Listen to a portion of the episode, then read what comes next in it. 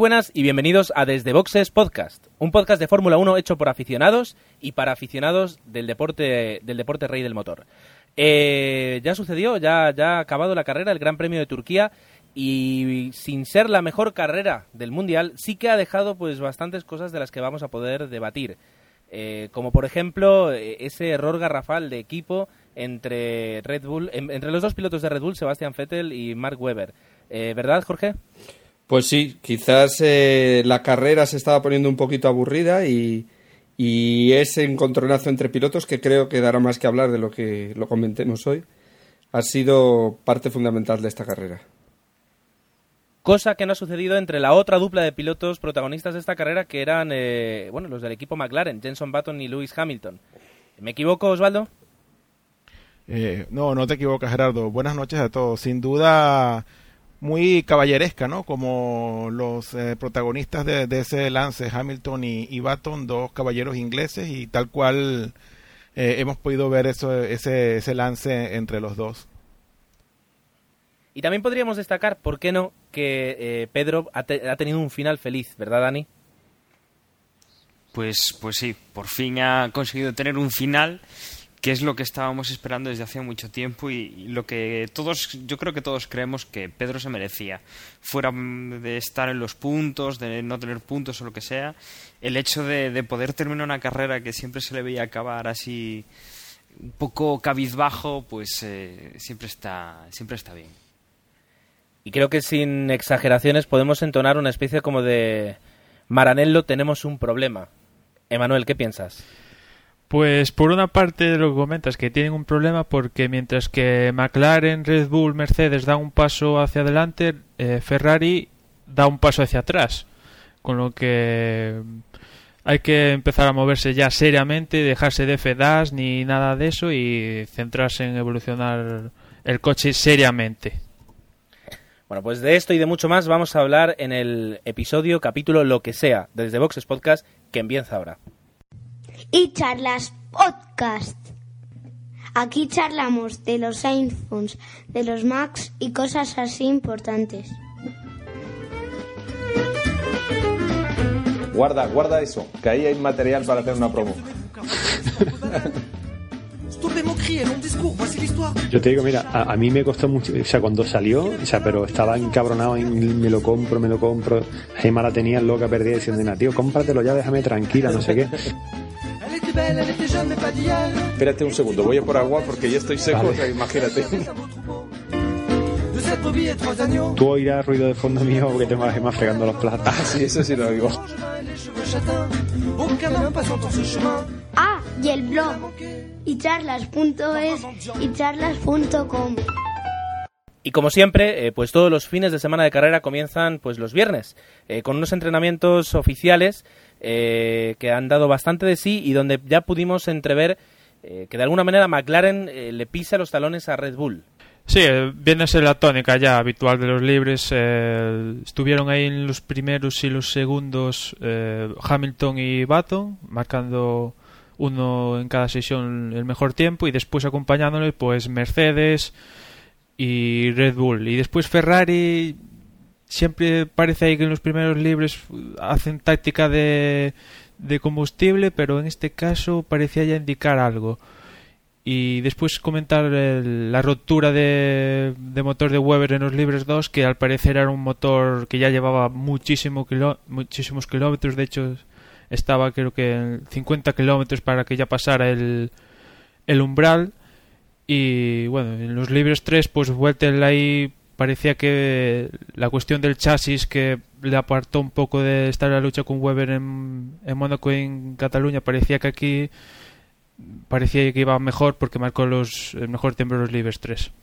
Y ese mismo sábado en la clasificación eh, nos encontramos eh, pues con la gran decepción, yo creo, de los Ferrari, ya no porque yo personalmente sea alonsista, sino porque de repente demostraron un rendimiento mucho por, muy por debajo incluso de los Renault, eh, escudería por, que en teoría está por debajo en cuanto a desarrollo del coche de este año.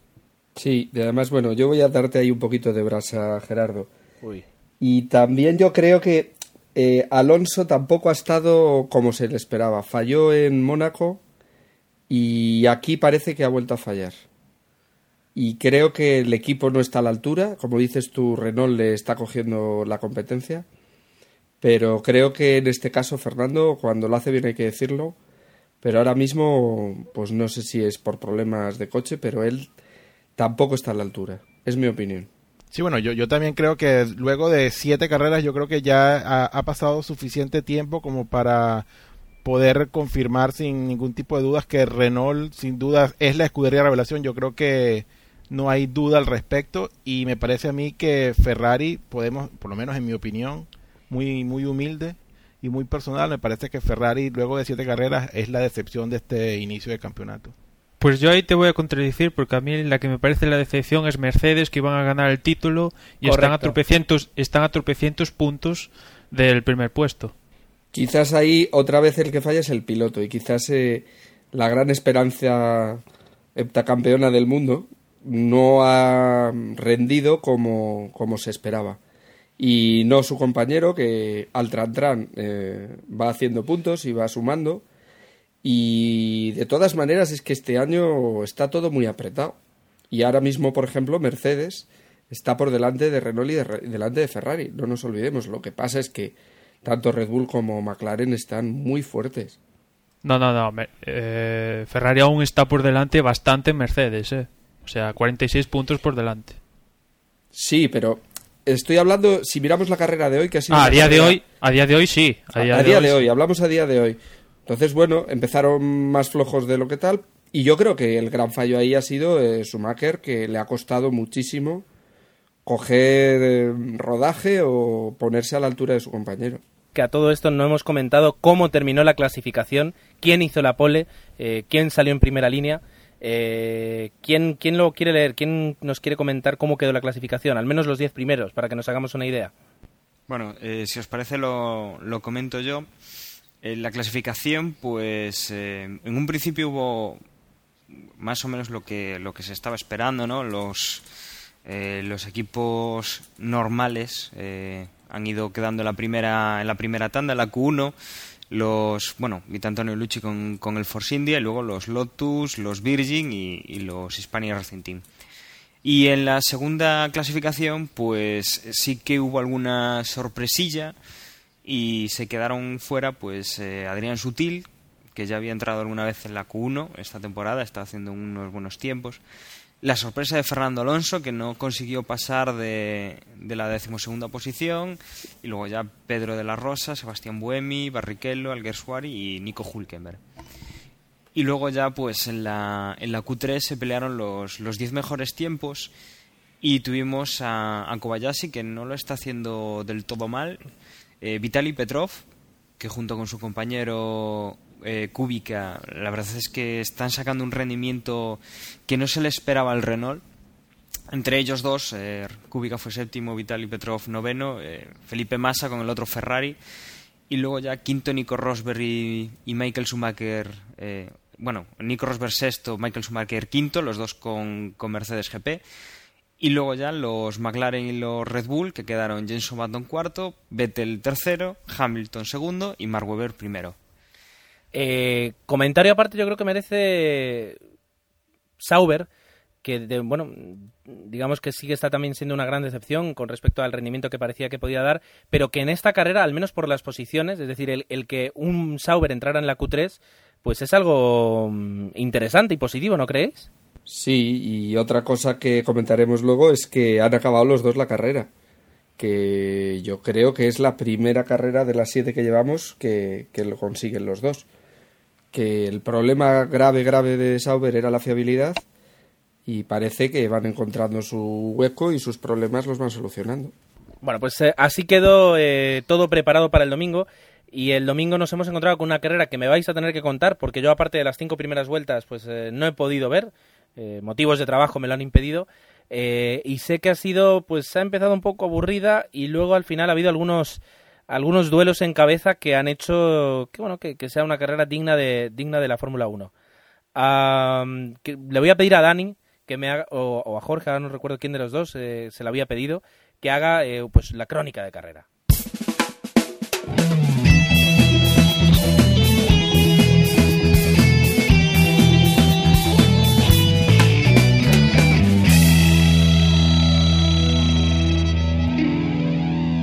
Quizás yo diría que ha habido un momento quizás un poco más monótono, pero la, salida ha sido una salida muy buena. Eh, como decían todos los pilotos en los previos y ayer y demás, eh, sí que la zona limpia se ha notado y todos los que salían por los puestos impares, pues han salido mucho mejor que los que iban por los puestos pares. Tanto es así que, al final, pues, eh, por ejemplo, Vettel pasó a Hamilton y casi todos los que estaban en ese lado fueron pasando. Pero Hamilton en una tercera curva estupenda recuperó la posición y bueno, continuó la carrera y al final se decidió mucho en el cambio de ruedas, que era obligado y necesario, que fue muy pronto para, para lo que era Turquía. Todo el mundo esperaba que fuera un poquito más tarde porque Turquía sabemos que tiene unas curvas muy, muy fuertes y, necesitas de unas ruedas en perfectas condiciones. Entraron en, en pit stop y los cambios llevaron a recuperar ese puesto a, Vettel y Alonso también recuperó un par de puestos ahí.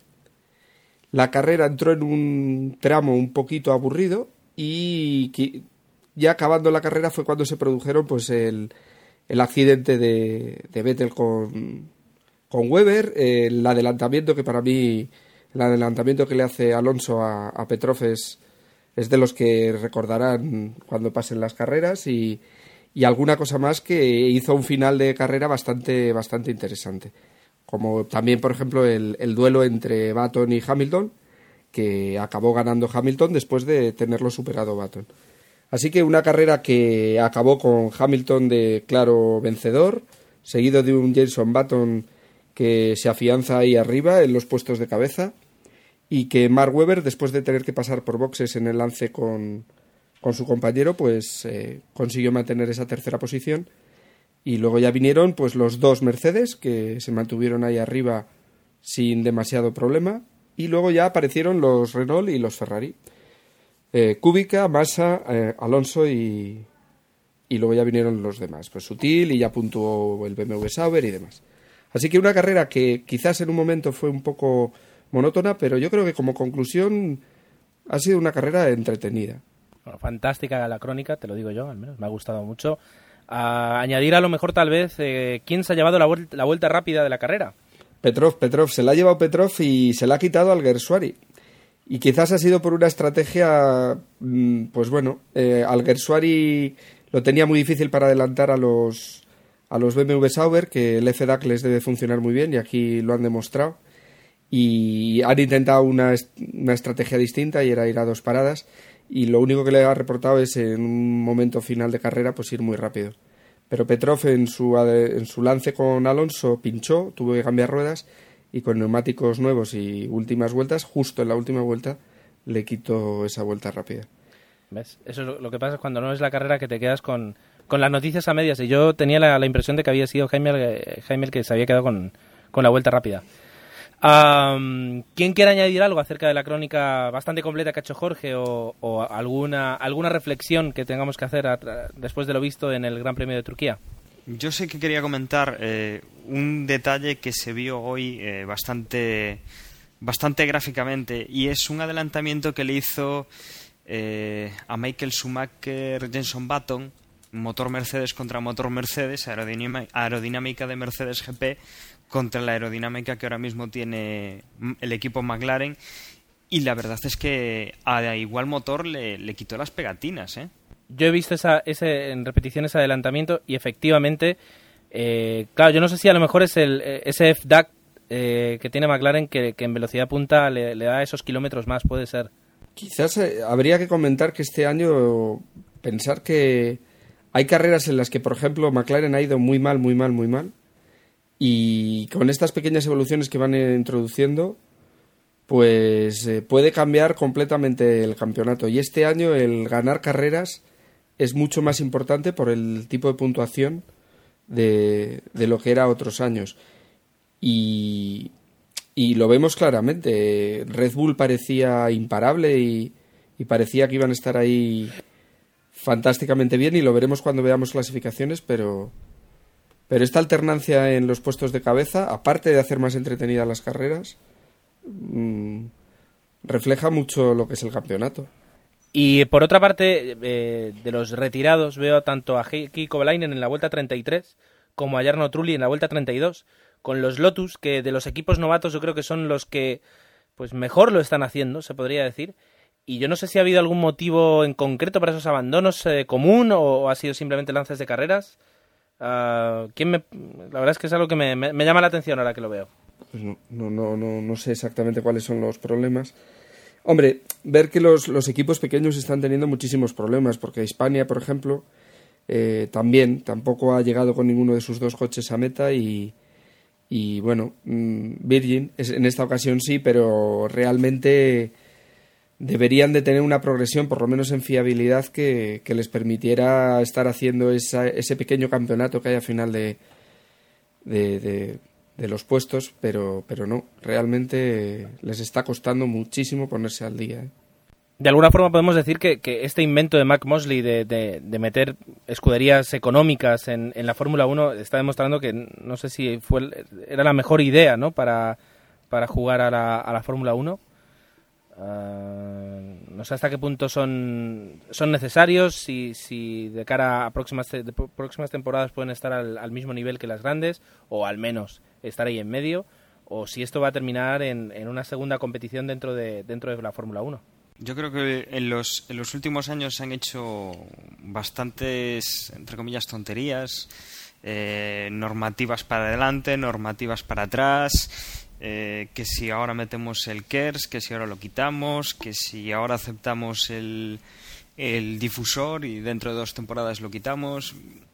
El tema de los equipos, eh, yo creo que, entre comillas, tampoco es que sea lo peor que se ha hecho, porque bueno, metes dos equipos, luego los quitas y no hay no hay un gasto, ¿no? Pero todo lo que se está haciendo a favor del espectáculo que no parece terminar de cuajar, yo creo que eso sí que le está haciendo sí que le está haciendo daño.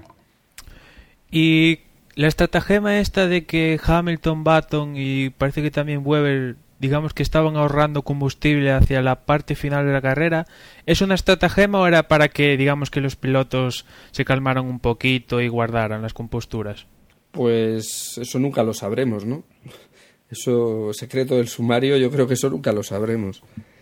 Lo que sí que podíamos hacer, y, hemos hecho un poco antes de, empezar la, grabación, es que quizás el lance entre Vettel y, y Weber ha sido lo más importante dentro de la carrera y podríamos eh, posicionarnos, ¿no? Y bueno, había diferentes opiniones y algunos de nosotros pensamos que a lo mejor Vettel está un poquito eh, sobrepasado por su situación en el equipo y, sus dos carreras anteriores en las que pues pues no le fue nada bien y, quizás en esta su juventud o su o sus ganas de, sus ansias de ganar eh, le han perjudicado y a veces hay que tener mucha cabeza aparte de saber correr. Pues eh, Jorge, permíteme a mí que yo no he visto la carrera hacer la pregunta.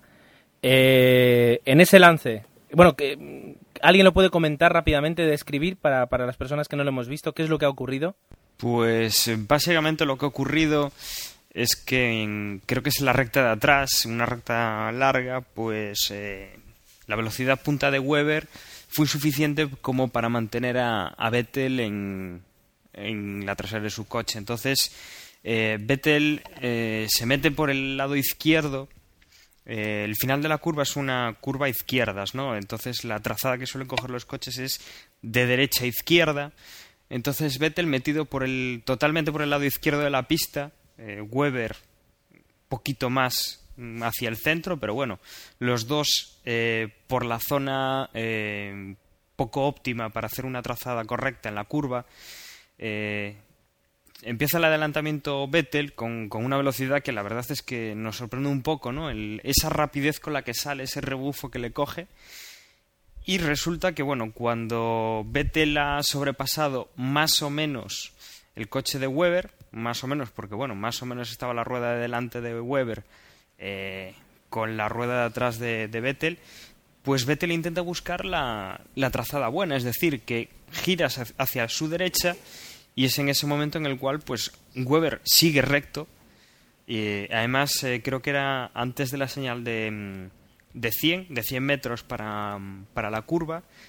O sea, que iban con bastante, con bastante pista por delante. Y bueno, en ese momento, pues Weber, cuando Vettel se le echa encima, no puede hacer otra cosa que llevárselo por delante, ¿no? Eh, Weber sale recto y, y no tiene desperfectos en el coche como para, para tener que retirarse y mantiene la tercera posición. Vettel en ese momento queda fuera y sí que hace un par de gestos pues eh, reivindicando que la culpa es de, su compañero de equipo.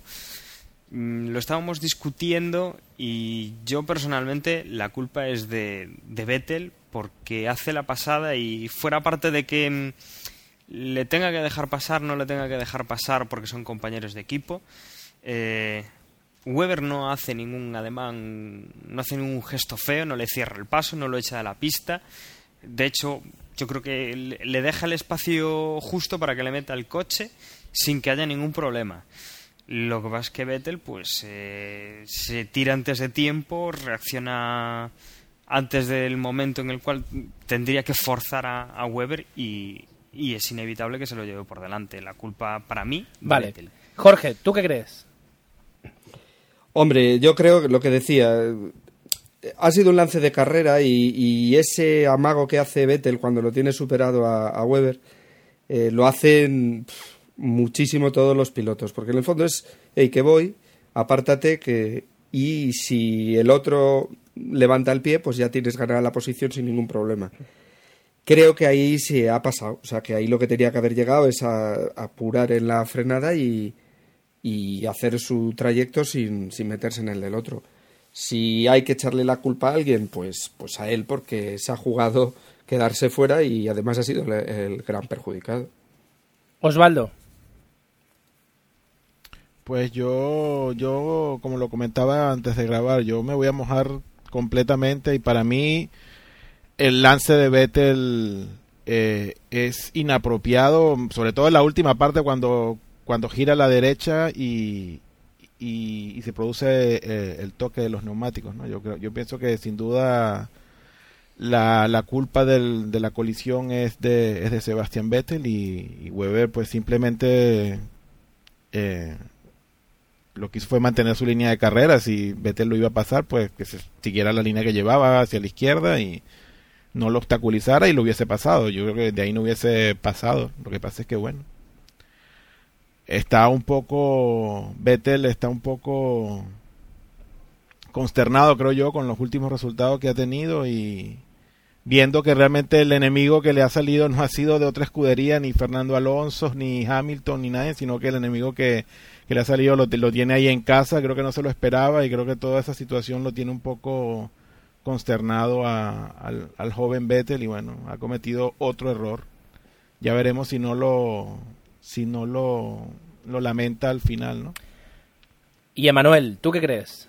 Pues yo también creo que que Vettel es el culpable, pero tampoco le quito, o sea, tampoco la culpa toda es de él, o sea, a mí Weber ante Weber cuando entra a la parte final de la recta eh, mira por el retrovisor y ve claramente pasar a Vettel, que viene Vettel tal y mantiene la línea. Hemos visto en la historia cientos de, adelanta de adelantamientos entre compañeros de equipos y más o menos estas cuando cuando hay claro, pues digamos que uno cede y Weber no ha cedido y al final pues han llevado.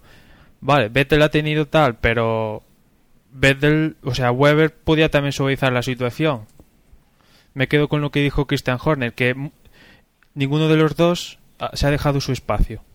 Y la consecuencia ha sido pues eh, que hoy estamos hablando de una victoria de Hamilton cuando podríamos estar hablando de una victoria de Mark Webber o de, o de Sebastian Vettel.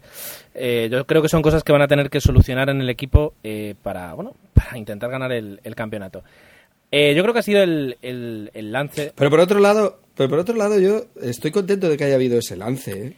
O sea, yo prefiero, si, si tu compañero, yo prefiero eso que, que las órdenes de equipo cuando eran tan claras, por ejemplo, en la época Schumacher y Ferrari, yo prefiero ver que se sale Vettel, que, que, que sale haciendo aspavientos contra su compañero. Tiene, son todos pilotos, todos tienen que ganar y cada uno tiene que dosificar sus fuerzas y saberlo hacer. Y Vettel podrá correr muy bien, pero está demostrando que no tiene la cabeza que es necesaria para ser campeón de- del mundo. Y yo agradezco que haya habido esto. Yo creo que, que es muy importante para el espectáculo y para la Fórmula 1. No, de, de cara a la carrera, desde luego, de cara al espectáculo, desde luego. Como equipo Red Bull sí que tendrá que... que- que- yo creo que no, no va a animar a sus pilotos a que hagan acciones similares. Quiero decir, por su propia no, conveniencia. sí, sí. Eh, pero de cara al espectáculo, pues eh, fantástico. Ojalá vimos el adelantamiento de, de Felipe, de, perdón, de, Fernando a Felipe eh, entrando en boxes y, dijimos fantástico. Y si hubiera sido al revés, pues a lo mejor no hubiéramos dicho fantástico, pero, pero sí que hubiera sido parte del espectáculo, así que me parece, me parece muy interesante. Bueno, eh, justamente pues eh, podemos decir que tenemos entramos en directo con, con Agustín que se acaba de incorporar un poquito tarde pero pero lo importante es estar aquí y le voy a hacer la pregunta así a pelo sin que sepa muy bien de qué estamos hablando Agustín quién ha tenido la culpa Sebastián Vettel o Mark Webber Buenas noches. Acerté, acerté.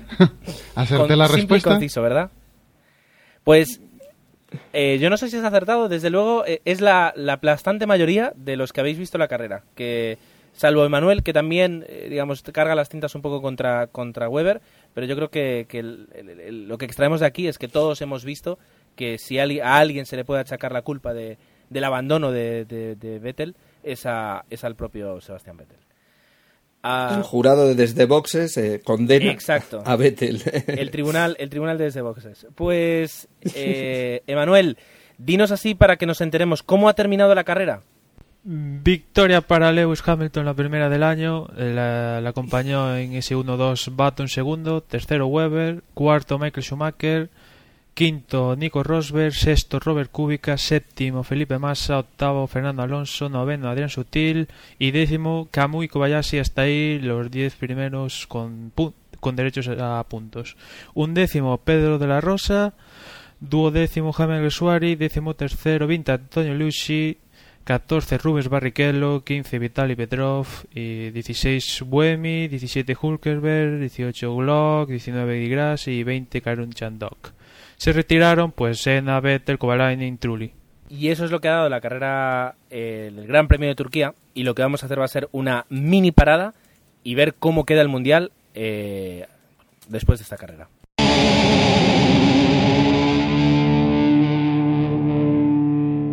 Osvaldo, eh, ¿cómo queda el Mundial de Pilotos ahora mismo? ¿Cuáles son los puntajes?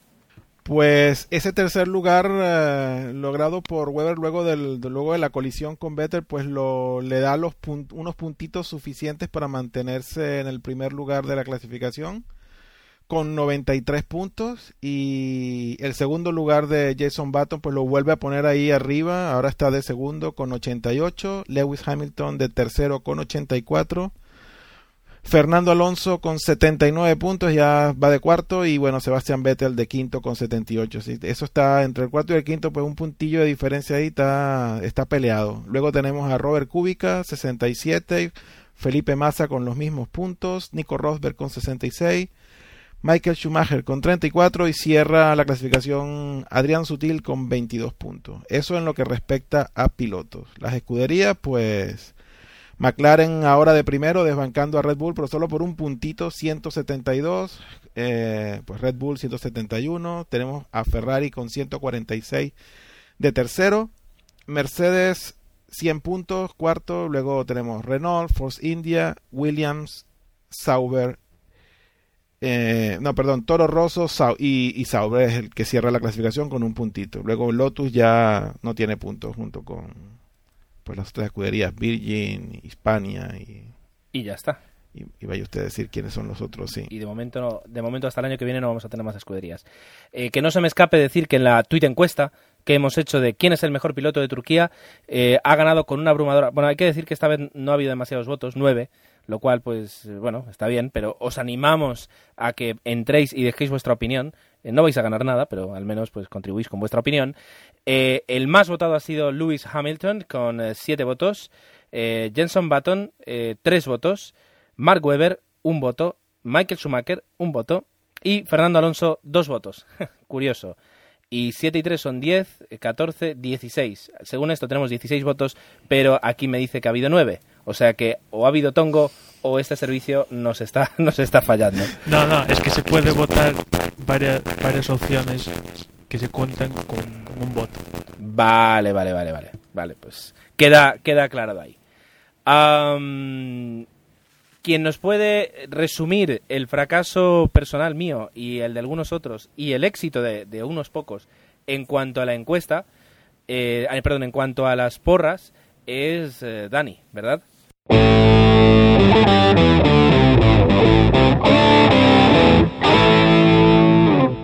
Bueno, pues aquí estoy revisando la trastienda de la porra y hoy os puedo comentar, porque lo tengo aquí delante, eh, que Osvaldo, por ejemplo, hoy ha hecho 58 puntos.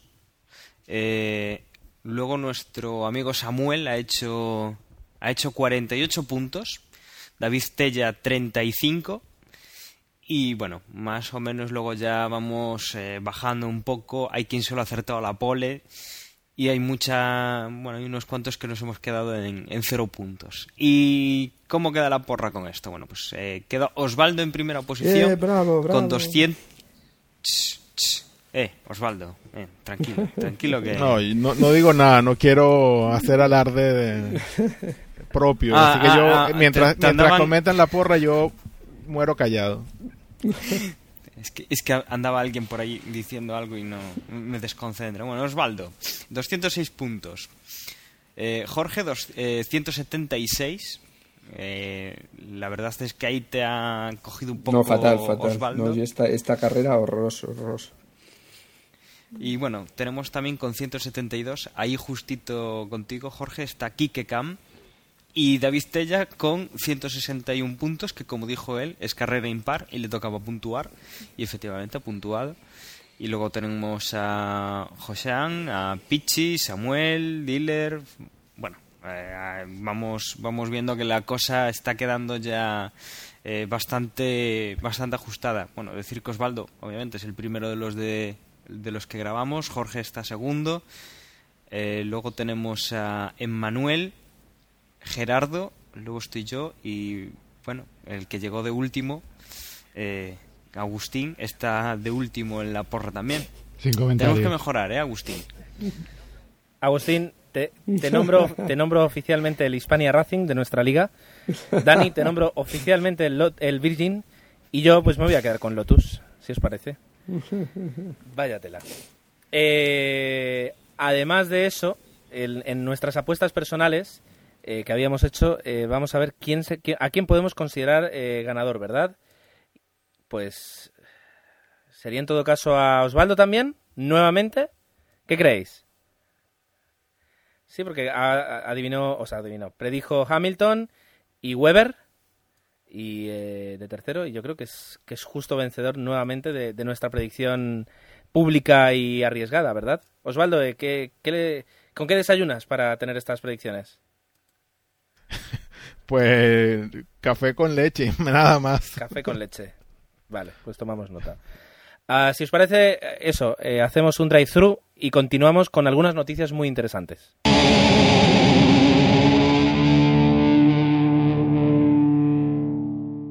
Y tal vez la primera, que podríamos eh, crear un nuevo apartado que sería las locuras del tío del, del tío Eccleston, es eh, que van a montar de cero un circuito en Texas para la Fórmula 1. Es decir, ¿quién, ¿alguien me lo puede explicar? No, ya lo comentamos la semana, la semana pasada. Eh, quiere entrar en el mercado americano porque es el de donde está el dinero y, y va a intentar hacerlo a lo grande. Intentaba hacerlo por, por Nueva York, que era el, el atractivo que le iba a suponer. Y nada, ahora va a intentarlo por el otro lado, por donde están la... Supongo que terreno barato. Intentar hacer un, un circuito ahí donde poder eh, diseñar algo que sea no revolucionario, pero sí un poco llamativo para el mercado americano. Hombre, es una pena que Indianápolis como circuito histórico se pierda de- del calendario y, y que nazca un nuevo circuito cuando en Estados Unidos circuitos hay a patadas porque afición por el motor, quizás no por la Fórmula 1, pero sí por el motor hay mucha. Y bueno, Texas pues quizás es porque es una zona de, de mucha industria automovilística y habrá recogido de allí algún tipo de, de apoyo. No sé, yo la verdad es que luego además sabemos que lo va a diseñar Tilke, me parece también, ¿no? Si no me equivoco, y, y bueno, quizás va a ser un poquito más de lo mismo. Sí, añadir que... Di, di, di, di. No, no, no, por favor, Emanuel, por favor. No, que mm, empezará en el calendario en el 2012 y que han firmado por 10 años, con lo que esto va para largo. Y que a día de hoy los terrenos aún no están comprados y que creo que se van a gastar 200 millones o algo así por el estilo. En Austin, más concretamente, será el circuito. Eh, no, las dos reflexiones, aparte de que montar un gilcódromo eh, no sé hasta qué punto va a ser beneficioso para la Fórmula 1 a largo plazo. ¿Hay tradición de Fórmula 1 en Texas? Es decir, la gente tiene unas ganas locas de, de ver carreras de Fórmula 1 en, en, en Austin. Eh, o- el, el otro día lo leía que los circuitos este año están muy vacíos, es decir, por televisión se ven, pues lo ven millones, cientos de millones de personas, pero luego los, los circuitos están vacíos.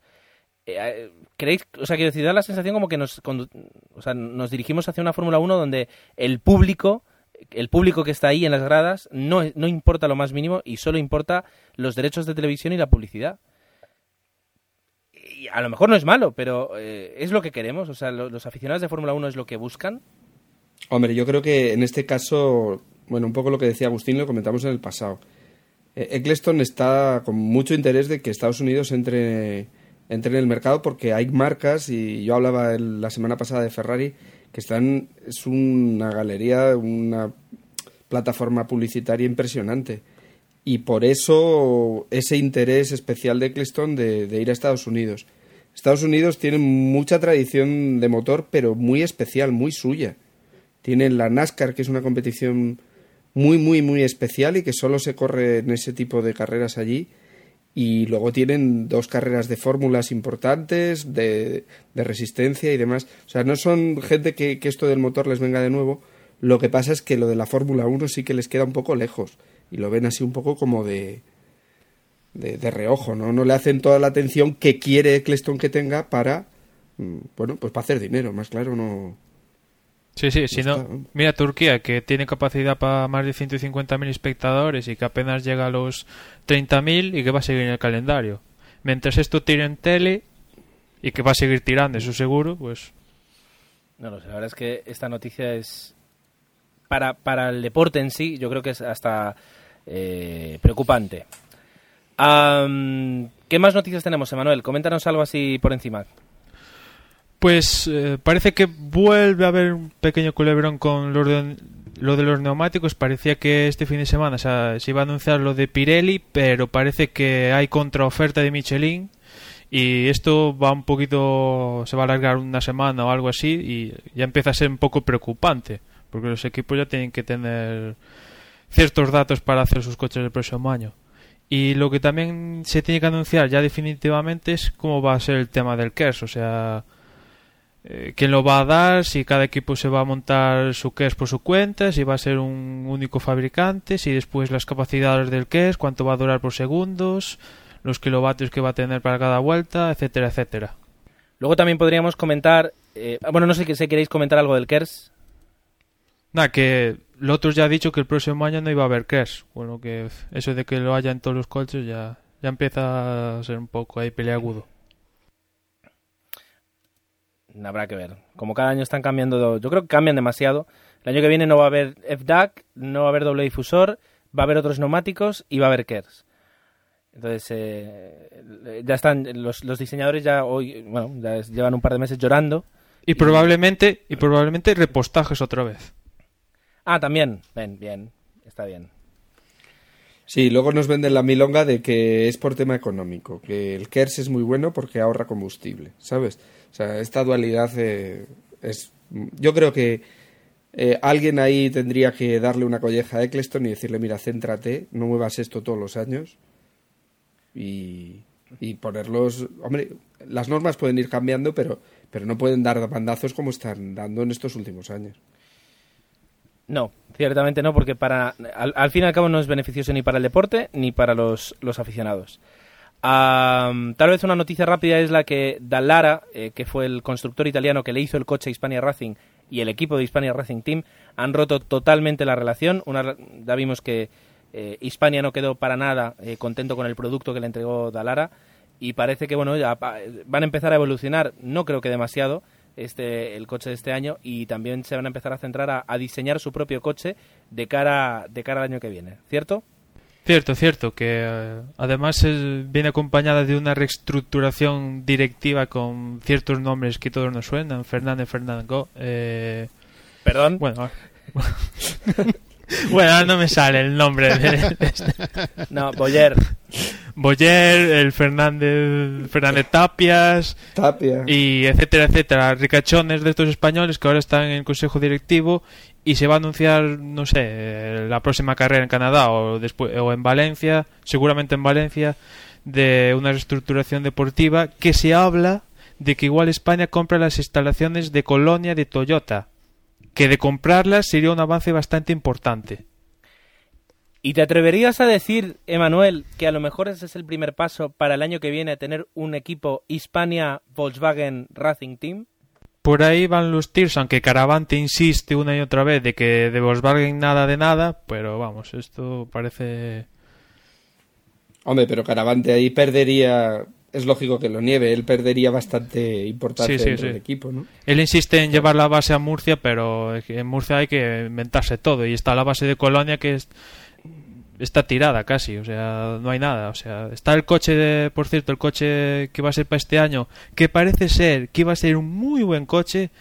Eh, esta semana salió un reportaje de una revista, creo que alemana, y decían que el difusor del Toyota era totalmente radical y que podía ser un coche súper competitivo. Pues mira, algo, algo Y- que nunca sabremos. Y se habla de que Durango, que opo- oposita para entrar el próximo año, podría comprarlo. Vamos a ver qué, en qué queda todo esto. Esto es, eh, esto es muy divertido. Dentro de la Fórmula 1 es muy divertido. No sé, a mí me, me causa mucha gracia. Eh, como tú decías, el año que viene hay oposiciones. Bernie Eccleston convoca una o tres plazas para la Fórmula 1 el año que viene y aquí ya hay un, como 15 equipos que están opositando para, para ser equipo de Fórmula 1 el año que viene. Sabíamos que iba a haber uno seguro, que es la plaza que no se llegó a completar de, de USF1, pero ahora podrían ser más. Sí, quedarse en reserva y cubrirse las espaldas, por si acaso Hispania le sale mal el invento, o Virgin o alguno de estos, o Sauber. Por cierto que un rumor de última hora es que hablaban de una posible unión de Sauber y Arz, el equipo de GP2. Pero ya, ya han salido a, a negarlo. Hmm. Así que, bueno, vamos a ver. Ah, y por último, una noticia económica eh, cuyo titular, sinceramente, no entiendo. Emanuel, explícamelo. Pues unos datos de, de que la F1 mueve 3.800 millones de, de- Bueno, 3.700 billones de dólares en numeración Americana. de- americana, que, que serían 3.800 Miles de millones. miles de millones de, de dólares y que supera el interior el producto interior bruto de España, por ejemplo, que es de 1700 y se queda por detrás de los productos interiores brutos de Estados Unidos, China y Japón. Por eso pongo la noticia porque es un poco, o sea, Sí, sí.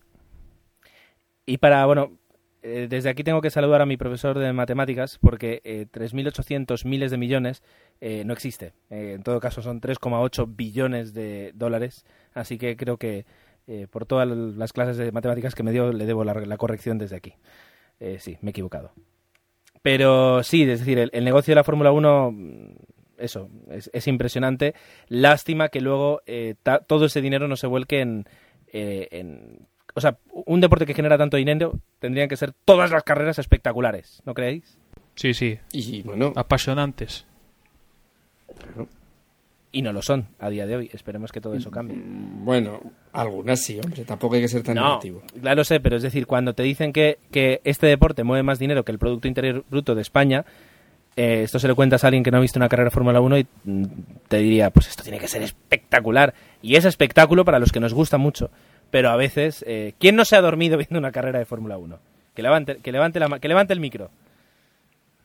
Hoy, hoy volvimos a tener De algo... todas- Di, di, Jorge, di. De, de todas maneras, yo estas estadísticas así tampoco les daría demasiada... O sea, que, que el dinero que mueve la F1 es, es impresionante, sí, pero, pero no, sé, no sé cómo hacen este tipo de, de cosas. Es decir, eh, a lo mejor contabilizan, no sé, no sé cómo lo pueden hacer, la verdad. Hombre, sí, también son mucho de cara al titular y... Claro, no, no, no le acabo de ver yo. Es el- verdad. es verdad, o sea, es verdad que mueve muchísimo dinero y tal, pero bueno. Hay que dejarlo en esa anécdota y, y- y hay que decir que sí que hay espectáculo, ¿eh? Y yo creo que, hombre, no todas las carreras, hoy hemos tenido un poco de cal y un poco de arena y bueno, pues, pues hemos tenido momentos muy, muy interesantes. Y, y si no se hace, el realizador pone un plano de una predicción meteorológica y ya, ya tenemos espectáculo para las últimas vueltas, ¿eh? Incertidumbre ahí. Claro. Bueno, chicos, eh, pues eh, yo no sé si alguien tiene algo más que añadir o si no podemos que comenzar a dar el cierre a este episodio, pues yo creo que bastante interesante eh, porque, bueno, nos ha dejado una carrera, eh, como decía Jorge, que sí ha dado bastante espectáculo, tal vez no, no el 100%, pero sí ha dado un- una buena lección de espectáculo y deja las cosas más todavía empatadas eh, en el Mundial. No lo hemos comentado y no me quería, bueno, seré yo el que me interrumpa a mí mismo para decir eh, que no hemos hablado de algo y es que eh, los Red Bull que hasta ahora parecían inalcanzables, pues han sido alcanzados, eh, es decir, no se han conseguido escapar y es porque McLaren está justo detrás, al menos en esta carrera, justo detrás de los Red Bull. Entonces, eh, para aquellos que no quieren tener eh, pues dos coches eh, a una velocidad y el resto a otra, pues sí hay esperanzas. ¿Alguien lo ve como yo o simplemente es cosa mía? No, no, no es cosa tuya. De hecho, yo pronostico que McLaren va a acabar el año arrasando. ¿Te jugarías una mariscada conmigo con esa afirmación? Me la juego. Bueno, pues ya está. Ha quedado grabado. Ahora ya nadie podrá decir que no. Pues... eh, Pero yo añadiría algo, yo añadiría algo. Sí que es verdad que McLaren puede acabar, como dice Manuel, pero creo que es que este año la cosa está muy reñida y que, y que lo mismo Ferrari tampoco va a acabar tan mal como ha demostrado en esta carrera y seguro que va a evolucionar para arriba. Mercedes ya ha empezado a evolucionar también y equipos más pequeños como Renault y tal pueden llegar a quitar puntos y, y vemos cómo va la clasificación. Acordaros cómo estábamos el año pasado en clasificación. Teníamos a, a un Brown GP que, que- se salía, que estaba muy por encima del resto, y, y ya dándolo casi por ganador del, del campeonato. Este año, fijaros que, pues eso, el puesto de, de- de escuderías ahora mismo lo, lo lleva McLaren y, y probablemente a día de hoy no es el coche más rápido. Así que este año es yo creo que puede pasar de todo. Lo, único que quería comentar, que no estuve en la primera parte del podcast, eh, vale, McLaren se está acercando mucho y hoy hizo primero y segundo porque la pifiaron realmente Red Bull. No sé si eh, Vettel mm, se está frustrando, se está obcecando de que Weber le está, le está comiendo las papas, pero mm, nada, ahí no... eh, yo creo que hoy podrían haber hecho primero y segundo cerca Hamilton, sí, porque Hamilton conduce muy agresivo, pero iban primero y segundo muy fácilmente. Tampoco es que lo... No, no, Agustín, iban, iban los McLaren y los Red Bull, iban los cuatro más o menos bastante juntos de- y ellos cuatro despegados del resto. Pero yo creo que las dos escuderías en esta carrera específicamente han estado muy, muy, muy Claro, parejas. en las partes, eh, en los circuitos rápidos van a estar muy parejos. En los par- en los eh, circuitos que sean un poco técnicos, eh, los Red Bull van a seguir eh, alejándose. Entonces, eh, y, hoy, y hoy la han pifiado de manera porque se podían haber alejado eh, considerablemente, tanto en el, por equipos como por conductores. Pero mm, eso, esta, estas tonterías que se nota inexperiencia para ganar un campeonato es lo que al final va a permitir que Hamilton se acerque, que McLaren logre acercarse o tener opciones para el campeonato de constructores y Que ya las tiene. claro, Siempre las tuvo. pero si hubieran hecho primero y segundo no tendrían tantas. Si no Bueno, la, sí. si no Ya, la pero hubieran pifiado en creo- carreras creo anteriores, también- no tendrían tantas. A eso me refiero. No digo que ahora Pero mismo... hoy también, yo creo que hoy también nos estamos olvidando de un pequeño detalle que es cuando, cuando han entrado los coches la primera vez a, a boxes, Hamilton estuvo a puntito de salir por delante, si no es porque la pifian en los mecánicos. ¿eh? Entonces no es nada más que Hamilton gana por el por el por el accidente, porque es cierto que también tuvo su oportunidad en los boxes, pero bueno, hubo, hubo pifia de McLaren y luego pifia de Red Bull, y bueno, eso es parte de la carrera. Pero Hamilton ha tenido ahí, ha tenido muy cerca la victoria, no solamente por el por el por el accidente Y de los ten Red en cuenta que también ganó, que no le pasó Baton, porque el equipo le, le, le avisó. Entonces, si fuera eh, Vettel o fuera Weber quien fuera detrás de Hamilton, también tendría po- posibilidades de ganar. Esos son supuestos.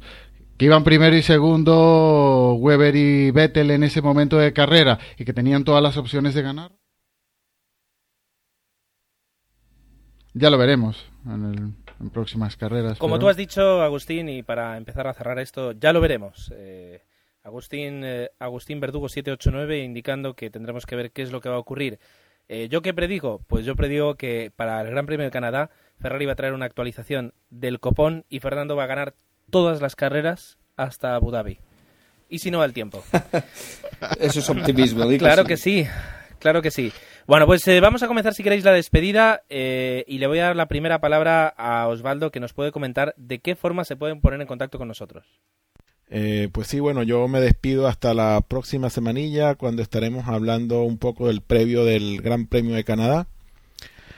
Y pues cómo nos pueden contactar, muy fácil, Facebook, esa red social tan popular y que a todo el mundo le gusta, ya saben, facebook.com barra desde boxes y pues las últimas semanas ha estado un poco animadillo, la gente ha estado escribiendo en el, en el wall, así que pues yo los, insto a que sigan escribiendo y siempre algunos de nosotros les, les, les contestará. Así que vamos a darle un poco de vidilla a esa, a esa pared de Facebook y, compartir un poco entre los que nos escuchan y, nosotros. Pues así que eh, mi reiteración de no- vernos en una semanilla y bueno, estamos en contacto. Hasta luego. Mira, después le echaré un ojo a ver qué ha dicho la gente en el muro de Facebook. Y si os gusta más Twitter, que posiblemente es posible que os guste más Twitter, pues tenemos también Twitter, twitter.com barra. Y nada, me despido y nos escuchamos en la próxima carrera.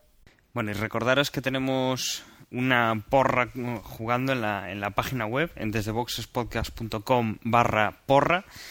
Y que, bueno, que la cosa está, está animadilla y ya sabéis, tenéis siempre hasta la mañana de, bueno, la mañana, hasta la hora en que empiece la, la clasificación del Gran Premio en curso para poder hacer vuestra votación y en caso de que ya la hayáis hecho, pues eh, de coger y, pedirnos pues por correo, por alguno de los métodos de contacto, que, que os hagamos alguna modificación. Recordaros también que alguno de nosotros sigue jugando en f1pix6.com y que, bueno, nuestros amigos de eh, Liga F1 pues eh, también están están ahí con su, con su juego de Fórmula 1. Nos escuchamos la semana que viene con el previo de, de Canadá. Un saludo a todos y hasta luego. Y todo esto, pues como, como ha dicho ya también Dani, lo podéis encontrar en nuestra web, en nuestra web, desde boxespodcast.com. Allí tenéis toda la información, podéis dejar algún comentario en el post que acompañará a este capítulo. Y bueno, pues hasta la semana que viene que hablaremos de Canadá. Adiós. Y nada, si queréis contactar con nosotros, sabéis que también tenéis nuestro correo, sobre todo un llamamiento a mi Shibata, siento que hayas cortado con Baton. Puedes enviarnos un mail a desde gmail.com y si quieres pon a la atención de Agustín ya te respondo. Venga, un saludo. Qué grande, Agustín, qué grande. Bueno, pues eh, esto es lo que ha dado el, bueno, el podcast de, de la carrera de Turquía y nada más. Nos vemos antes de Canadá y esperemos eh, que podamos disfrutar de un gran espectáculo. No me refiero al podcast, sino a la carrera. Hasta la próxima.